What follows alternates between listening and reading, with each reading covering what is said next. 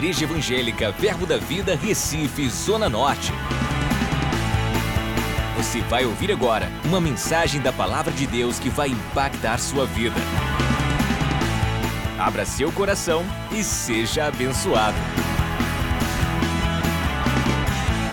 Louvado seja o Senhor.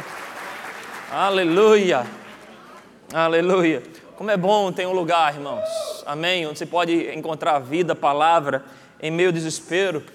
Davi diz: Eleva meus olhos para os montes, de onde virá o meu socorro? Meu socorro vem do Senhor. E como é bom você ter uma família que pode recorrer. Amém. Que em tempo de fraqueza vai chorar com você, mas também em tempo de vitória vai rir com você. Aleluia. Somos da família da fé. Amém. Se um enfraquece, aleluia, somos um só corpo. Estamos aqui para levantar uns aos outros. E vai ter unção e graça da parte de Deus para você para levantar o seu irmão. Amém? Eu tenho um tema para nós essa noite, meu tema é Unidos num Propósito. Aleluia. Eu creio que algo de Deus vai ser liberado para você. Deixa eu orar contigo mais uma vez, quero orar sobre a palavra de Deus e a gente começa a funcionar junto com o Espírito Santo. Pai, no nome de Jesus, obrigado por tua palavra. Espírito da verdade, você tem liberdade para deixar cada palavra que sair hoje aqui da minha boca pesada no coração dos meus irmãos e eu sei que ela não voltará para ti vazia mas ela vai cair numa boa terra, que é o coração dos meus irmãos, e vai frutificar, Senhor. Então eu oro por cada um deles ativado em seu propósito, ativado em sua vida e avançando para níveis maiores em Ti, vivendo o plano profético que o Senhor tem para a vida deles, no nome de Jesus. Amém? Abre tua Bíblia comigo em Romanos capítulo 8. No final do ano passado, eu, uma noite, acordei três vezes com esse versículo no coração na madrugada e começou a abençoar muito a minha vida. E eu lembrei dele que nesse dia eu estava pregando para a juventude lá em Campina Grande. E orando ao Senhor, sempre encostando no Espírito, dizendo: Pai, como a gente pode abençoar essa juventude? Qual a mensagem que o Senhor tem para eles, que pode ser é a mensagem mais importante que eu tenho para eles para esse momento? Eu lembro quando orando ao Senhor e me subiu essa pergunta, eu, eu, eu senti como se o Espírito Santo estivesse perguntando para mim também. Não olha para você, qual foi a mensagem mais importante? Da sua vida. O que inspira você a ser o que você é hoje, a fazer o que você faz, a casar com quem você casou, a pregar o que você prega, a ofertar o que você oferta. Eu passei um tempo pensando sobre isso, para entender em Deus, rapaz, pai, qual foi realmente a maior, a mensagem que mais tirou impacto da minha vida? E eu lembrei na nossa fase, quando a gente, na, na juventude, lá em Boa Viagem, o pastor Humberto ele era nosso líder de jovem, ele era insistente em falar sobre propósito.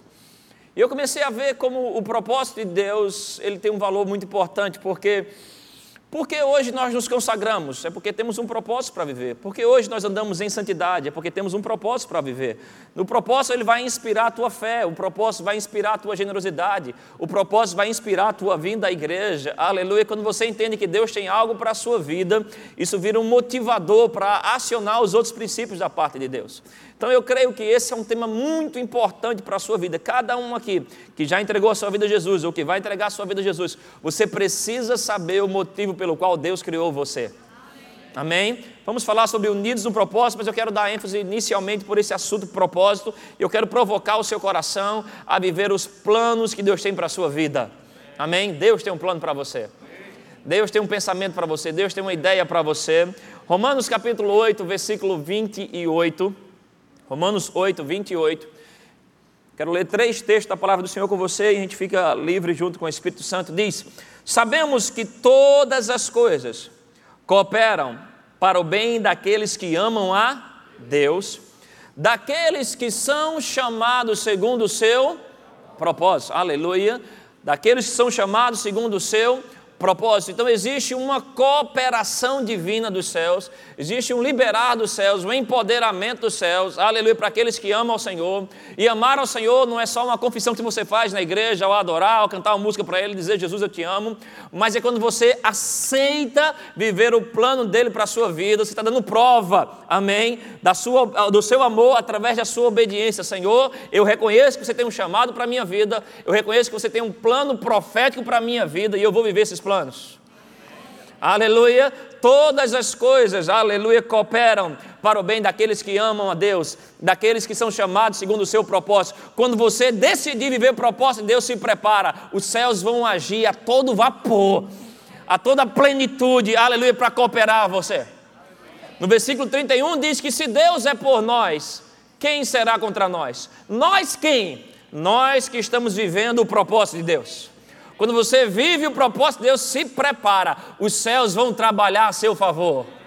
Os céus vão trabalhar a seu favor. Louvado seja o Senhor. Aleluia. Mais um texto eu quero ler com você, Jeremias 29, versículo 11. Jeremias capítulo 29, verso 11.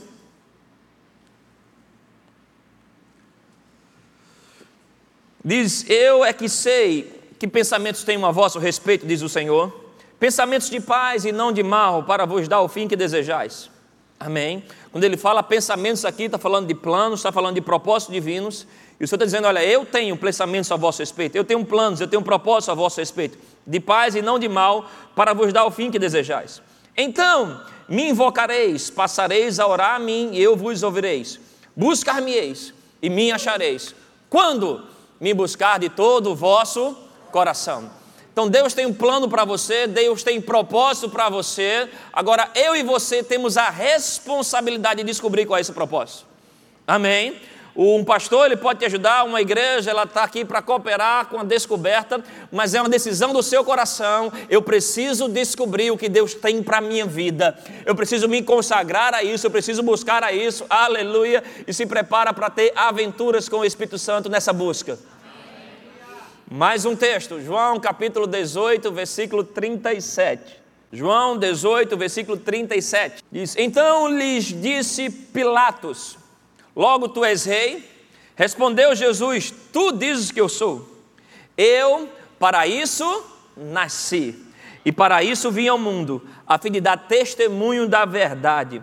Todo aquele que é da verdade ouve a minha voz. Essa resposta de Jesus começou a arder no meu coração. Quando Pilatos provoca ele dizendo: Tu és rei, a resposta dele é: Eu para isso nasci, para isso vim ao mundo. Aleluia. Eu e você precisamos encontrar algo que seja que essa resposta em nosso coração. Amém. Você reconhecer o que você está fazendo, aquilo que Deus chamou para fazer. Você dizer: olha, para isso eu vim.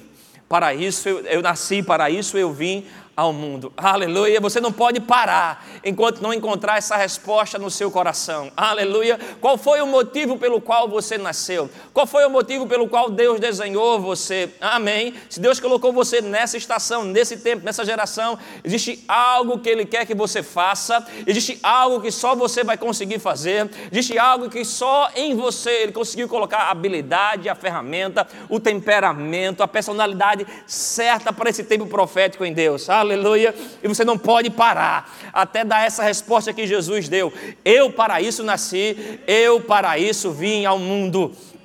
Você não pode viver sem entender o seu propósito, sem conhecer o seu propósito. Aleluia. Mesmo tendo entregado a sua vida a Jesus. Quando você entregou a sua vida a Jesus, antes disso você era morto espiritualmente. Apenas tinha uma alma e tinha um corpo em operação. Mas o seu espírito estava morto espiritualmente. Ou seja, não tinha acesso às coisas de Deus. Mas quando você entregou a sua vida a Jesus, você nasceu de novo. E agora está habilitado a conhecer o plano de Deus para você. O plano que Deus tem para você é sobrenatural. A única maneira de você descobrir isso é vivendo sobrenaturalmente. O plano que ele tem para você é espiritual e você precisava nascer de novo para viver e descobrir esse plano para você. Mas agora que você nasceu de novo, não parou por aí. A sua conversão, aleluia, não foi o final da sua história, é apenas o início dela. O batismo do Espírito Santo, eu conheci pessoas que achavam que era o auge da vida espiritual. Ser batizado, falar em outras línguas, eu vim dizer que não é o auge da sua vida espiritual. É apenas uma ferramenta para você descobrir o seu plano, aleluia, o plano de Deus para você e você viver a plenitude dele. Você ser empoderado para viver os planos de Deus. Você não pode viver isso, você não pode estar no Evangelho e não ter uma vida por propósito. O mundo, irmãos, eles não vivem assim, o mundo vive guiado por prazer. Por isso a busca dele por desejos carnais, alimentar a carne, prazer, prazer, prazer, prazer. Eu e você, nós não temos esse estilo de vida, aleluia. Nós já somos guiados pelo sentimento, por prazeres carnais. A nossa vida é guiada por viver os planos que Deus tem para nós. Quantos creem nisso? Aleluia. Eu vim dizer para você que todas as coisas vão cooperar ao teu favor.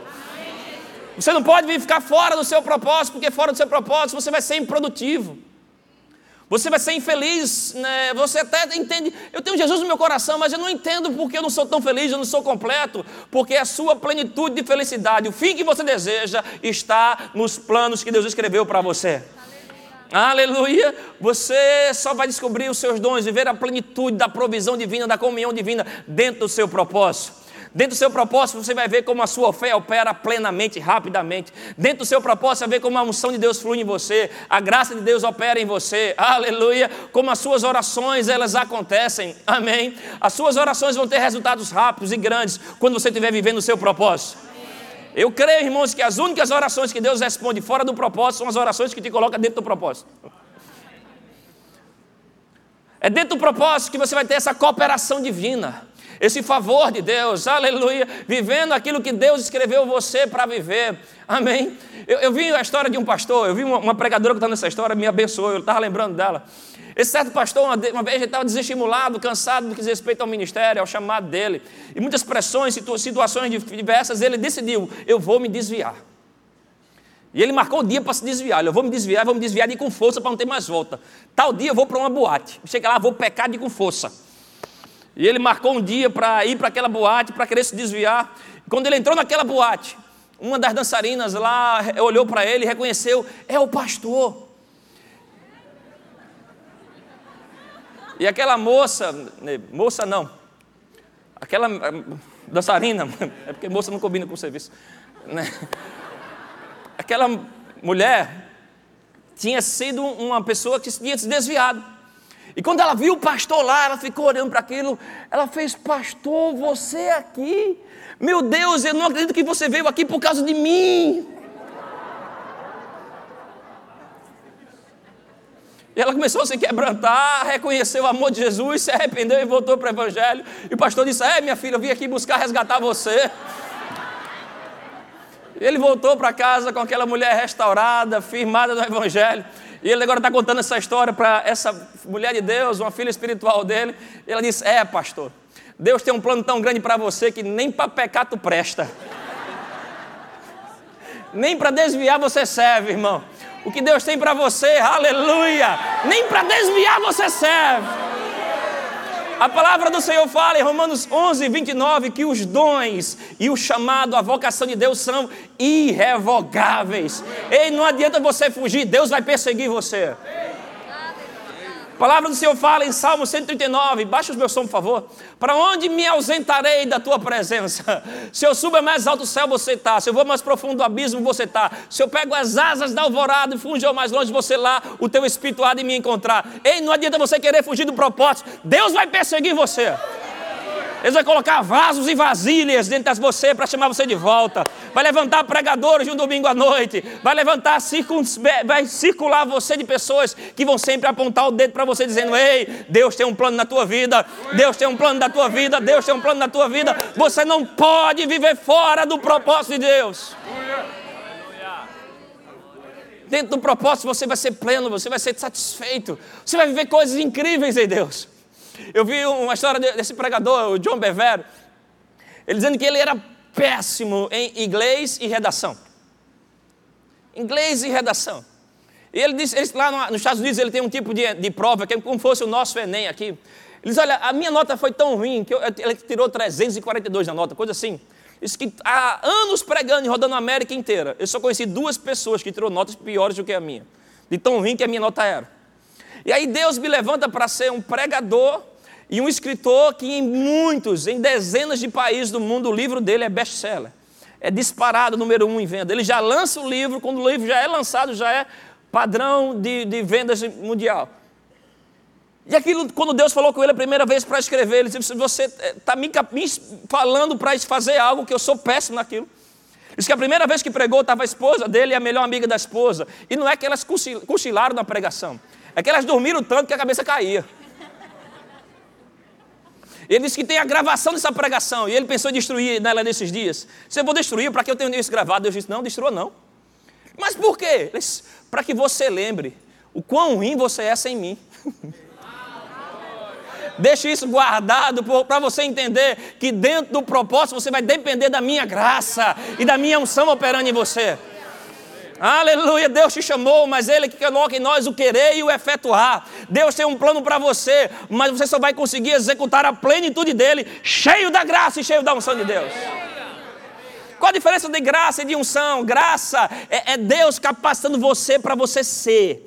Paulo diz, 1 Coríntios 15, 10, ele diz: pela graça eu sou o que sou, e a graça não se tornou vã. Antes eu trabalhei mais do que todos os outros, não eu, mas a graça de Deus comigo. A graça faz você ser, a graça capacita você a ser, amém? A unção capacita você a fazer.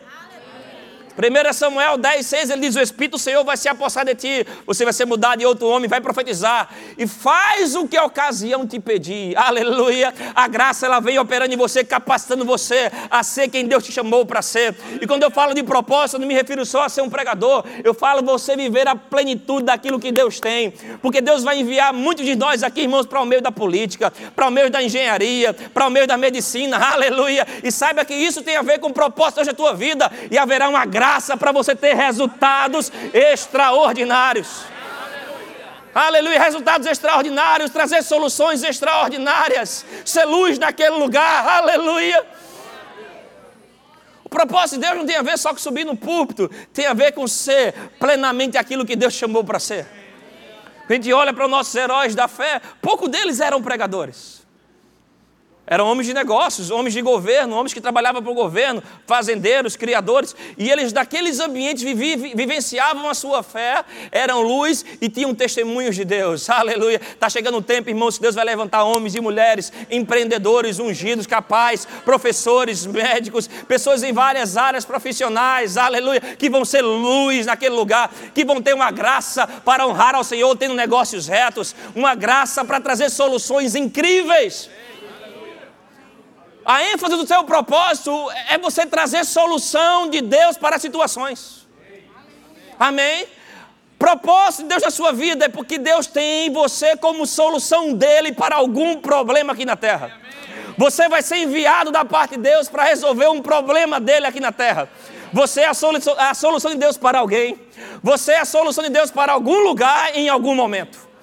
Deus vai te colocar lá para ser a solução, a resposta dele, a graça que ele confia em você, a unção que ele colocou em você. Se prepara, alguém vai ter a vida dela mudada, o destino dele mudado, porque Deus pegou e colocou você naquela hora, naquele lugar.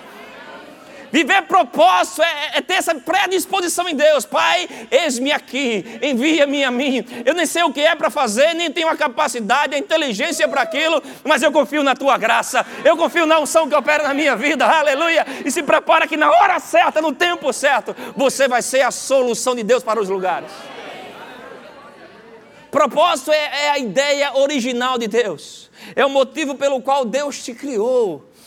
E Deus, na sua presciência, Ele sabia que a humanidade teria problemas. E Ele encheu você para isso. Amém. Alguns podem até dizer, mas Júnior, você não sabe a minha história. Você não sabe de onde eu vim, como eu nasci. Sabe, não muda o que Deus tem para você, o teu passado. A gente olha para a Bíblia, a gente pode pensar, Salomão é o maior erro de Davi fruto do casamento de Davi com Batseba, o maior pecado de Davi. Pode olhar para aquilo e dizer, rapaz, que vergonha ter um filho de um fruto de um casamento, de uma, uma relação extraconjugal. Poderia ser a maior vergonha de Davi, mas Deus ele é perito de pegar a tua maior dor e transformar na maior honra da tua vida. Aleluia! Eu não sei como você veio aqui no mundo, eu conheço pessoas que vieram ao mundo de várias formas relações que não tinham a bênção de Deus, situações, mas isso, a maneira como você nasceu, não muda o teu destino. Se a gente olhar para Jesus e dizer, como o Rei dos Reis, o Senhor dos Senhores, vai nascer numa manjedora, ah, esse negócio não vai dar certo. Ah, isso está vendo, já começou ruim, vai terminar ruim. Muitos pensariam, ei, mas quando Deus está agindo na tua vida, aleluia, nada nem ninguém vai frustrar os planos dele. A única pessoa que pode apagar o que Deus tem para a sua vida é você. Deus escreveu a tua história, mas deu a você a borracha. Só você tem a capacidade de apagar isso com as suas decisões, aleluia. Mas eu vim ser boca de Deus para chamar você para tomar as decisões certas para estar tá na hora certa, no tempo certo, aleluia, vivendo aquilo que Deus chamou para ser, amém. Quando você aceitar isso, se prepara, que vai começar a haver uma cooperação divina. Você nunca vai estar pronto para aquilo que Deus tem para você.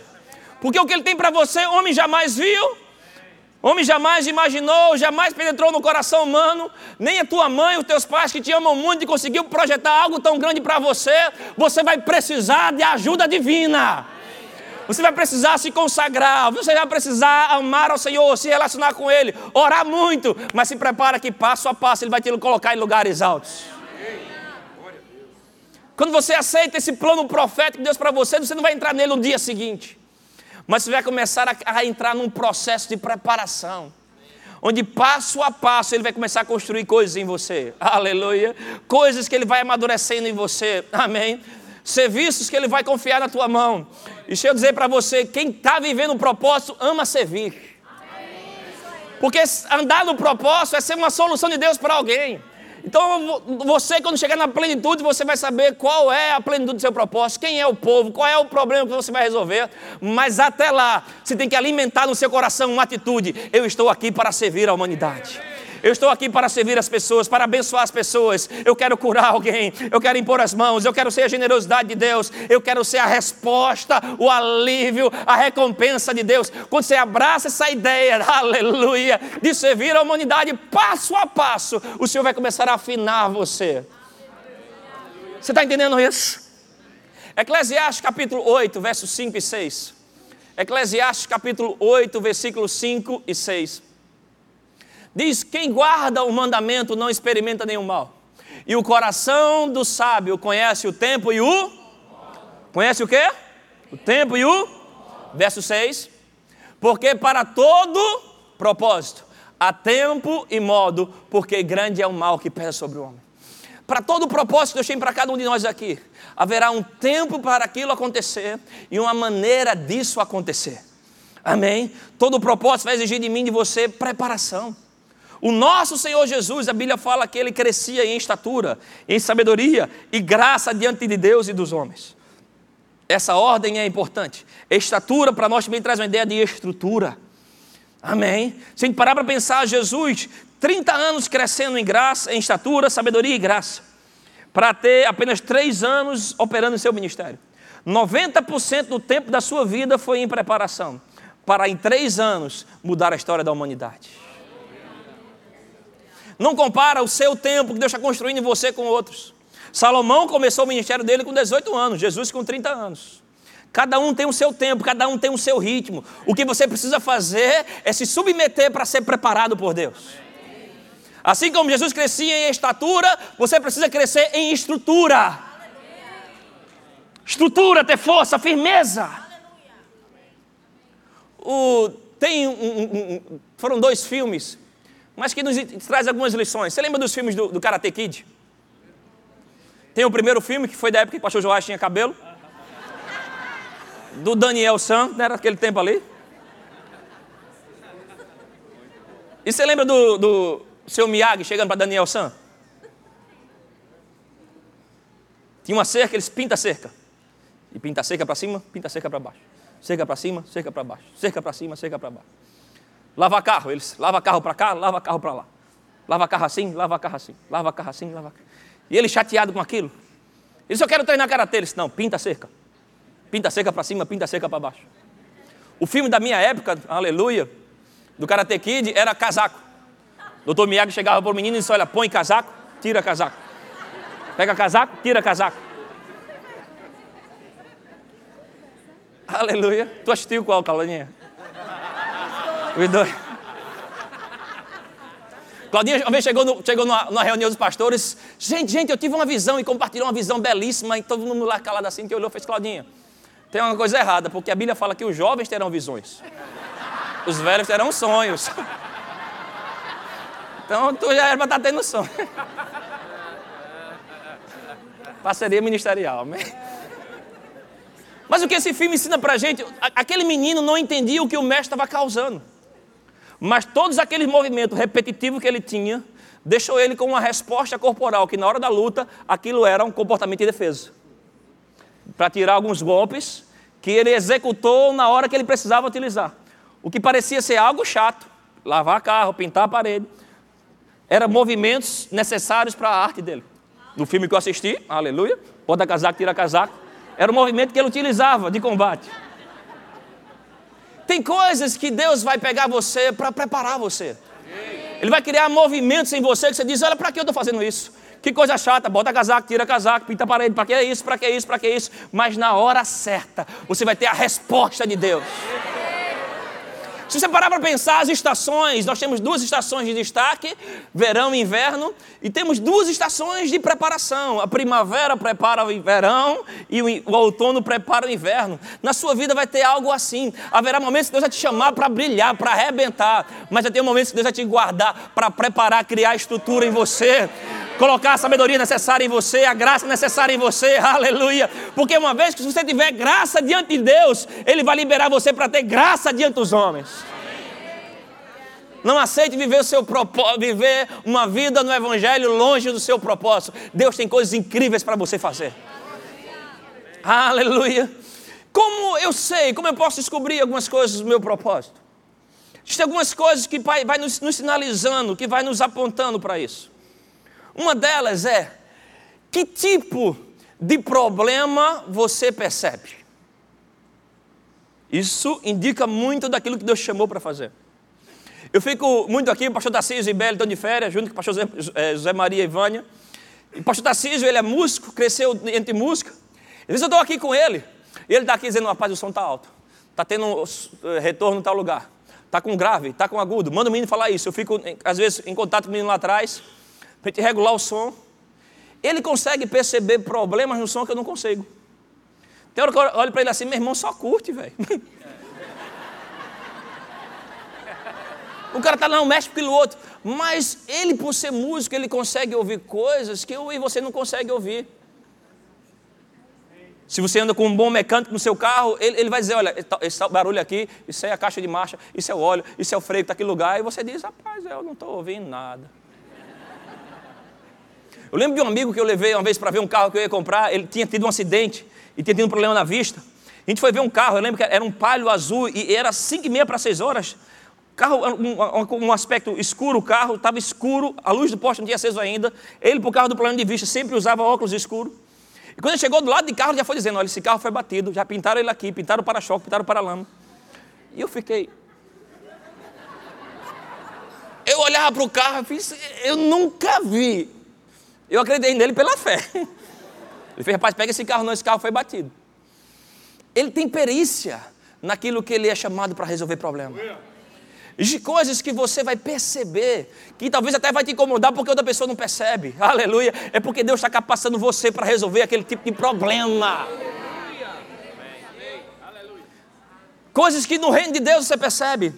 Coisa que no reino de Deus você consegue olhar no ar, rapaz, eu preciso daquilo, eu preciso dar suporte para tal ministro, eu preciso orar por aquela pessoa, é, ah, é fulano de tal, está precisando da minha ajuda. Coisas que você percebe em Deus, ei, se prepara, Deus te ungiu, Deus te chamou para aquilo, por isso dentro de você existe esse dom que em outra pessoa não opera. Isso é Deus apontando para aquilo que Ele chamou você para resolver.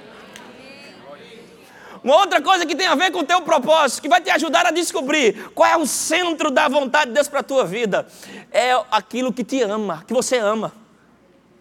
Aquilo que você tem paixão, seria o mais indicado falar. O que te apaixona fazer, aponta muito daquilo para o qual Deus te chamou. Eu nunca conheci um bom músico que dissesse: Eu não gosto muito de música. Se ele é bom, ele é apaixonado por aquilo. E a paixão libera em nós uma determinação.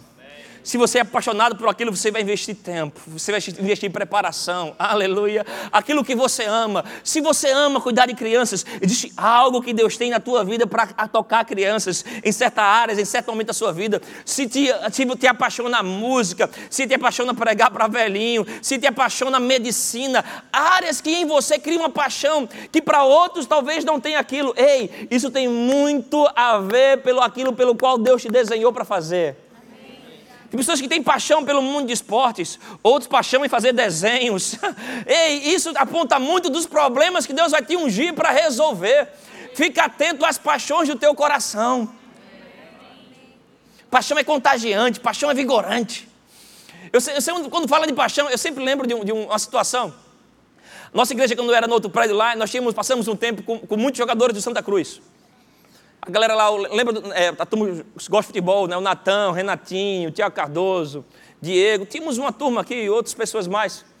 Estava com a gente, era um pessoal muito bacana aqui na igreja, a gente batia muita conversa, orava junto. Mas eu sou rubro-negro, todos para o esporte. Aí o, glória a Deus por ontem, né? Foi um negócio, fui tocar no assunto hoje. Aí teve uma semifinal, ou foi uma, uma final, que o menino me chamou dizendo, pastor, vamos lá, vamos honrar os meninos da igreja. E o papo foi, não, se honrar. Me pegaram nisso. Aí eu fui para a torcida de Santa Cruz.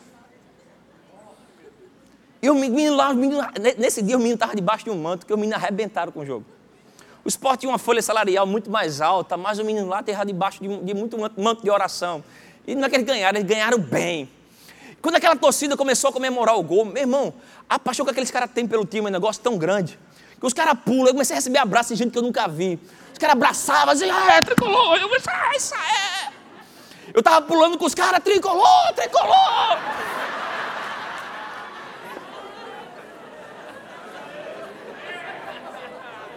Cantando a musiquinha deles lá, e eu, meu Senhor. Foi a maior vira-casaca da história foi aquela noite. Mas quando você está perto de alguém apaixonado pelo que faz, a paixão é contagiante. Quando você descobrir o teu propósito, se prepara, vai ser liberado dentro do seu coração uma paixão tão grande. Aleluia. Eu, eu, uma vez eu ganhei da, de Ângela, aqui da igreja, é, a esposa de Fábio, ela me deu um púlpitozinho de vidro. Ela fez, pastor, você é tão apaixonado pelo púlpito que eu tive uma ideia, vou dar um para ele. apaixonado em pregar a palavra, apaixonado em anunciar a palavra. Quando você entender o motivo, essa paixão que opera em você, por que você tem tanto foco nisso? É porque Deus é que coloca em você o querer. A tua paixão indica muito daquilo pelo qual Deus vai te levantar para operar naquilo. Você vai ser a solução de Deus para aquilo. Você vai ser um solucionador de problemas e no teu coração vai ser liberado uma paixão extraordinária para resolver aquilo paixão em anunciar Cristo, paixão em criar soluções, paixão em tocar crianças, paixão em tocar velhos, paixão em fazer ação social, paixão em curar enfermos. Uma outra coisa que vai indicar muito teu propósito é a tua indignação, a tua raiva. A sua raiva é muito importante. O que te deixa indignado? Pastor, eu não consigo ver uma injustiça, aquilo me dá uma indignação. Pastor, eu não consigo ver ninguém no estado de miséria, aquilo me dá uma indignação. Eu não consigo ver ninguém doente, dentro de mim flui uma compaixão por aquilo. Eu não estou falando de uma raiva desenfreada, a Bíblia fala irai-vos, Efésios 4, 26, e não pequeis, não dê lugar ao diabo. Eu estou falando de um tipo de sentimento que se levanta em você de justiça contra aquela situação, onde você vai dizer: olha, Satanás, para com isso. E você vai para lá para ser a solução de Deus para aquilo. Você entende? Muito da tua raiva aponta muito para aquilo pelo qual Deus vai te levantar para trazer solução para aquilo. Pastor, eu não, eu não, consigo ver uma criança desprezada e ficar no mesmo lugar. Pastor, eu não consigo ver ninguém depressivo e ficar do mesmo jeito. Eu tenho que fazer algo por ele. Ei, essa tua indignação tem a ver com aquilo que Deus está te chamando, pela qual, aquilo, pelo qual Deus vai estar capacitando você, aleluia, te levantando para resolver problemas. A palavra do Senhor fala de Neemias, um copeiro do rei. No capítulo 1 do livro dele, diz que ele ficou sabendo da história de Jerusalém. Eles estavam, o Império Babilônico tinha exilado, pegado muito do povo judeu e levado para a Babilônia.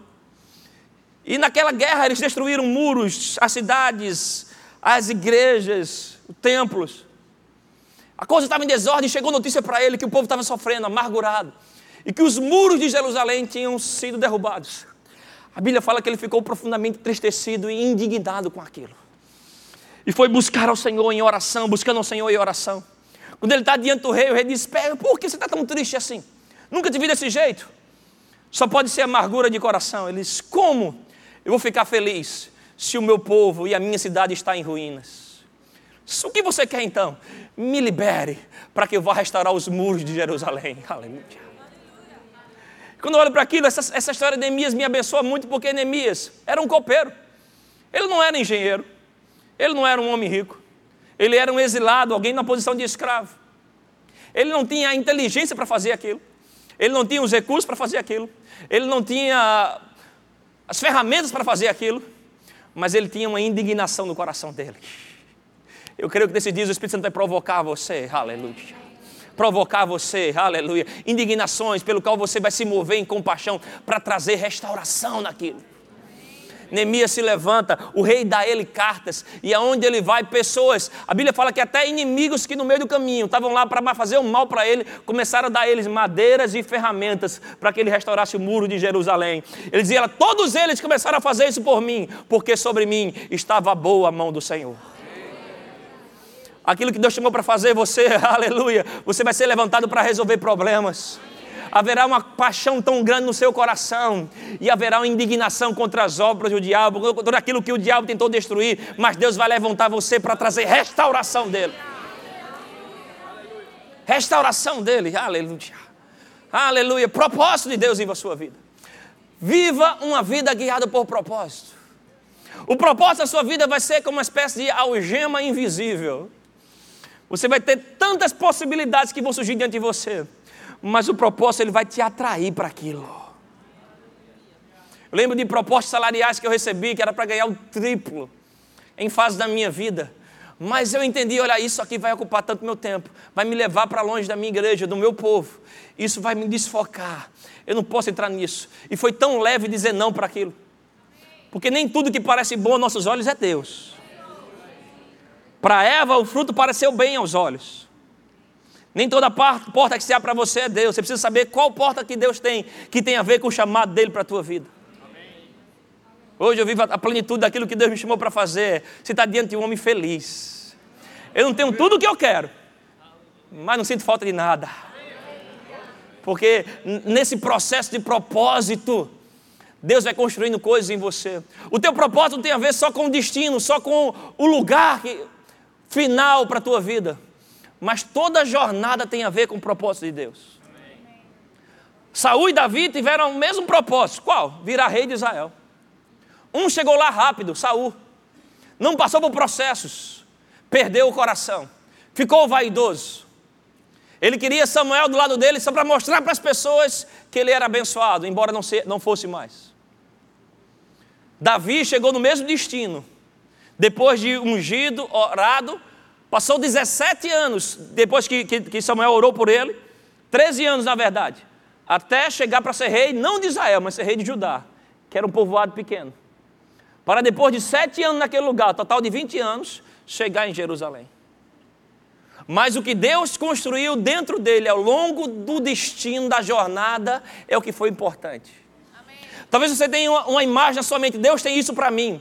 Mas o teu propósito não tem a ver com uma posição, não tem a ver com título apenas, tem a ver com aquilo que Deus vai construir com você ao longo da jornada.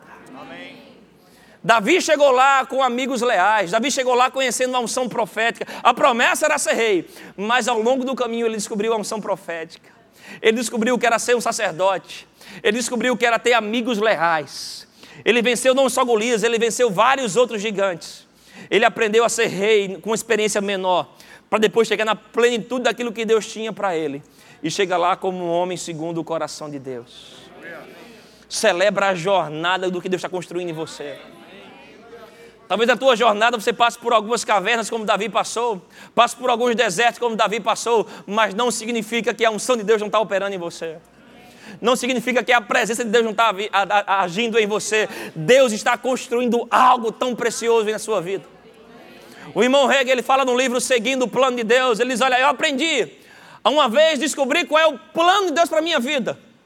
Não sair rápido para fazer aquilo, mas é continuar me consagrando para entender o tempo e a maneira. O tempo e o modo. E respeitar os processos de Deus. Porque se você é precipitado, você vai perder a presença de Deus de vista. Mas nesse lugar de operação se prepara. Coisas incríveis Deus vai fazer em você. Entendeu sobre o propósito um pouco? Cada um de nós aqui somos chamados para algo divino, algo grande no Senhor. Agora, o seu propósito depende de algumas coisas. Entre elas, você precisa das pessoas de Deus na sua vida. Você não vai conseguir viver o que Deus tem para você isolado, sozinho. Toda a ideia de se isolar, a Bíblia fala que é uma insurreição, é uma rebelião contra a verdadeira sabedoria que tem de Deus. Antes de você descobrir a plenitude do seu propósito, Deus vai te mostrar quem são as suas pessoas. As pessoas certas vão tirar o melhor de Deus de você. Você precisa estar num bom lugar com as pessoas certas. Os seus amigos, eles vão influenciar muito o que você fala, o que você lê. Aleluia, por isso nós precisamos ter esse senso de unidade e nos unimos não só porque é bom, porque é legal estar unido, mas nos unimos porque existe algo divino para nós realizarmos. Na história de Neemias, Neemias capítulo 4, verso 6, por favor. Diz que quando ele chegou em Jerusalém, ele começou a, declarar como a boa mão do Senhor estava sobre eles. E ele começou a trabalhar restaurando aqueles muros. Lembra que ele era um copeiro? Mas porque ele reconheceu a boa mão do Senhor, pessoas se conectaram com eles e eles começaram a trabalhar grandemente. Neemias 4, verso 6. Diz assim: edificamos, veja que está no plural, edificamos o muro e todo o muro se fechou até a metade da sua altura, porque o povo tinha para trabalhar. Isso foi no primeiro dia de trabalho. Eles já conseguiram levantar o muro até a metade disso, o muro de uma cidade mas não era sozinho. Deus falou com ele: vai restaurar o meu muro. Mas quando ele chegou lá, ele precisou se unir a pessoas. E porque a graça de Deus, a boa mão do Senhor estava sobre eles, o povo tinha ânimo para, para trabalhar. Ele se prepara para se conectar cada vez mais no corpo de Cristo. Porque tem coisas para eu e você restaurarmos como igreja, como equipe, como pessoas. Aleluia. Tem coisas para nós saquearmos no inferno que sozinho nós não vamos conseguir fazer. Muito da plenitude do seu propósito depende das pessoas que Deus vai colocar ao seu lado. Deus confiou em você algo específico para você solucionar. Mas isso depende de que outro também esteja funcionando e operando. Eu vi a história do, dos leões. Leão, o rei da selva, né? Está no topo da cadeia alimentar da selva. E achei interessante porque naquela abordagem via que o leão, se parando para pensar, o leão é chamado rei da selva, mas o leão não é o mais forte da selva. Nem é o mais rápido nem é o mais inteligente, nem é o mais alto, nem é o mais veloz. Mesmo assim, ainda é o que mais se destaca. Dá esperança para mim e para vocês. Porque ele tem uma atitude. A grande força do leão, ele tem uma atitude. O que ele vê na frente, ele diz: é o almoço. O que ele vê na frente é, é comida. É o meu lanche. Ele tem uma atitude para aquilo. E muitos dos animais de médio porte, pequeno porte, ele resolve sozinho. Mas quando é hora de atacar um, um elefante, se ele vai sozinho, o elefante se vira com ele e bota ele para correr rápido. O que ele faz? Ele vem e se reúne com outros leões. Pega as leoas e até alguns filhotes vêm. E eles começam a ficar ao redor dos elefantes, fazendo barulho. Mandando informação: vamos pegar você vamos pegar você. Muitos outros elefantes já começam a se afastar, eles vão mirando um, e aquele bicho grande, eles atacam em conjuntos. E em conjuntos eles conseguem vencer o que seria o animal mais forte daquela selva. Tem muito problema que pequeno que eu e você sozinhos vamos resolver, mas as coisas grandes do reino só vamos conseguir fazer juntos, unidos. Eu preciso de você, você precisa de mim, nós precisamos de Cristo até o fim. Fui professor daí, irmão, sem cessar, sem parar, sem vacilar. Sem tremer e sem chorar. Sem chorar tá difícil. Aleluia. Unidade, queridos. Aleluia. As grandes conquistas do reino, do reino. Você pode conseguir uma pessoa para Jesus sozinho, você pode abençoar duas, mas para ganharmos um bairro, para ganharmos uma cidade, para ganharmos um estado, para ganharmos uma nação, precisamos nos mover em unidade. Sabe, o diabo vai tentar matar a mim a você, e ele não vai conseguir. Mas ele não vai parar por isso. Ele, se ele não consegue matar você, ele vai querer matar o seu propósito. Fique atento com isso, não vacile, não se entregue. Se conecte com pessoas que em tempo de fraqueza, em tempos de dor, vai liberar unção em você, vida em você. Existe algo muito especial para sua família fazer. Deus tem levantado a vida deles para tocar pessoas, para na área social levantar crianças, tocar pessoas. E em momentos de dores, o que, é que eles fizeram? Se conectaram com a igreja local, com pessoas, com os irmãos de fé, e um após um foi liberando unção, palavra, cura, compaixão. Teve uma hora que esse gigante foi derrotado, aleluia. Você não pode viver sozinho no Evangelho, precisamos ter uns dos outros, irmãos. Só no Novo Testamento, mais de 50 vezes, vamos encontrar a expressão uns aos outros. Orar uns com os outros. Perdoar uns aos outros. Encorajar uns aos outros. Honrar uns aos outros. O Evangelho tem a ver com uns aos outros. A Bíblia fala sobre lutando diligentemente pelo vínculo da paz. Existe uma luta que você devemos ter, nos levantarmos para proteger o propósito que Deus tem para nós como igreja. Igreja é um meio onde, no propósito coletivo, cada um vai viver o seu propósito individual. Propósito coletivo: salvação para a humanidade. Discipular pessoas, destruir as obras do diabo. Em meio a isso, um vai fazer isso no púlpito da igreja, o outro vai fazer isso no seu, no seu escritório, o outro vai fazer isso no meio da rua, um vai fazer isso na padaria, o outro vai fazer isso na medicina. Cada um dentro daquilo pelo qual Deus te chamou para fazer. A tua carreira não é o teu propósito, é uma ferramenta para o teu propósito. Assim como o meu chamado. Eu conheci o pastor Humberto, ele era meu líder de jovens, virou pastor auxiliar, profeta como ministro itinerante, pastor e agora como apóstolo. Já conheci ele em cinco fases ministeriais diferentes. Mas em todas elas, a mensagem dele é: você tem que renovar a sua mente. Você não pode ter uma mente de miséria. Você tem que pensar como o reino de Deus pensa.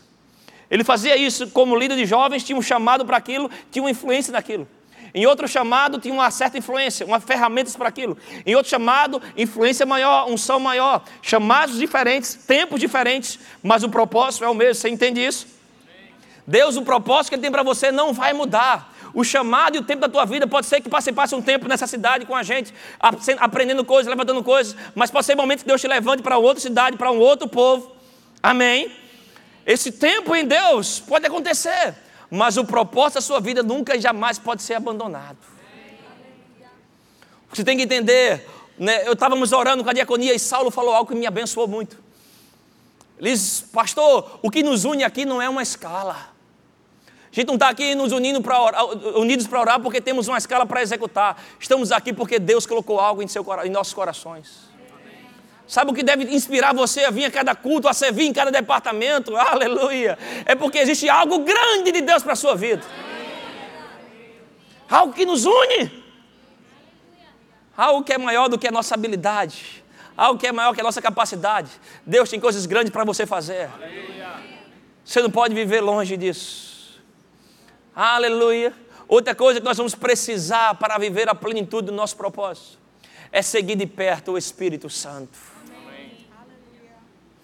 Ele conhece o coração de Deus, ele tem tudo aquilo que Deus escreveu para você. Precisamos acompanhar de perto a pessoa e a obra do Espírito Santo. Passo a passo ele vai nos inspirar, o louvor pode vir. Passo a passo ele vai nos dizer o que fazer, quando fazer. Aleluia. Nós temos vários pastores aqui. Podemos dizer o mesmo chamado, mas cada um existe um dom de Deus em sua vida para operar. Um tem uma marca, outro tem outra, um faz de um jeito, outro faz de outro. Cada um tem algo divino, aleluia. Embora pode parecer a mesma função, mas o dom de Deus é diferente. E a beleza do Evangelho é a gente conviver com essa diversidade e saber que a diferença que eu tenho de, de mim para Ele não nos torna impossível de trabalhar, é o motivo pelo qual nós estamos juntos. Nós estamos juntos não porque somos iguais, é porque somos diferentes. Podemos ter gostos diferentes, opiniões diferentes, ideias diferentes, mas nosso Jesus é o mesmo. Aleluia. O nosso Jesus é o mesmo. A gente já fez isso aqui uma vez, foi bom. Eu creio que pode nos abençoar. Segura um pouco a música. Aliás, tu, Manuel, no teclado. Toca aí pra gente a, a música que você mais gosta de tocar. Pode parar esse tom aí. A música que você mais gosta de tocar, vai, toca aí pra gente. Uau! Música boa. É boa essa música? Obrigado, Manuel. Pode parar um pouco. Letícia, na bateria. Qual é a música que você mais gosta de tocar? Toca aí pra gente. sua música, esquece o que eles pediram aqui. A, a música que você gosta. Toca o que você gosta de tocar. Na sua casa, o ritmo que for.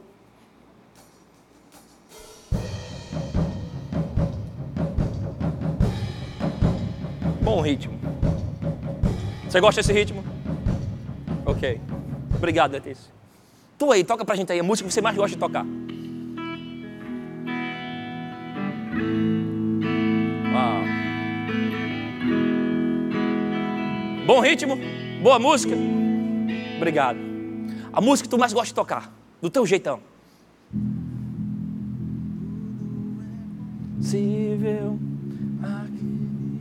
Uau, bacana. Bacana, bacana. Boa música? Toca bem? Você, irmã, qual é a música que você mais gosta de cantar?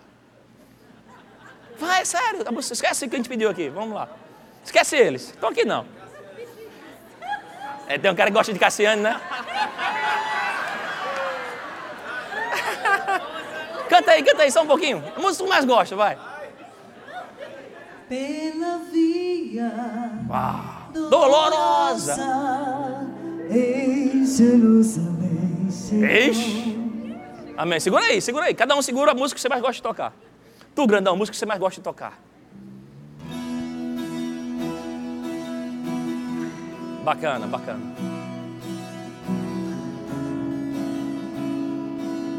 Boa música, boa música, ok. Então, quando eu contar até três, cada um de vocês vai tocar e cantar a música que vocês mais gostam de fazer. Vai ser lindo, é o que vocês mais gostam de fazer. Vamos lá. Um, dois, três. Vamos lá.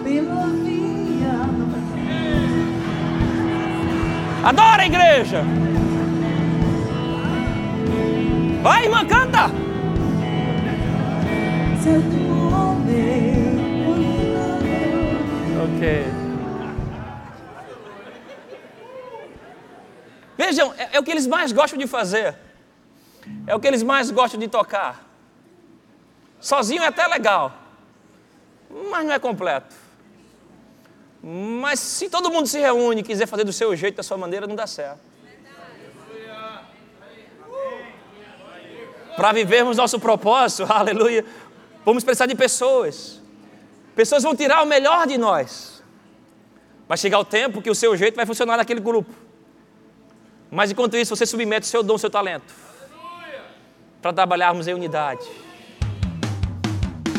Acesse já nosso site verbozonanorte.com, além das nossas redes sociais no Facebook, Instagram e nosso canal no YouTube pelo endereço Verbo Zona Norte Recife. Ou entre em contato pelo telefone 81 30 31 5554 e seja abençoado.